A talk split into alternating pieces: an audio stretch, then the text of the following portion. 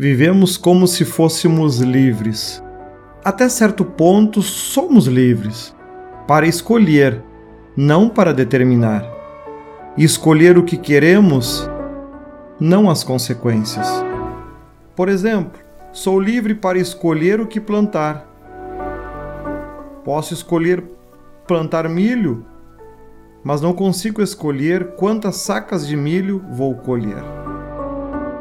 Posso estudar as melhores maneiras de plantar, a época correta, os cuidados, e com este conhecimento poder, talvez, obter os melhores resultados. Não escolhemos Deus, Ele nos escolheu para darmos frutos, não os frutos que queremos, mas os que Ele deseja colher. Somos livres para escolher morar eternamente com Deus, plantando os frutos que Ele deseja, ou plantarmos os frutos que quisermos e vivermos eternamente longe dele.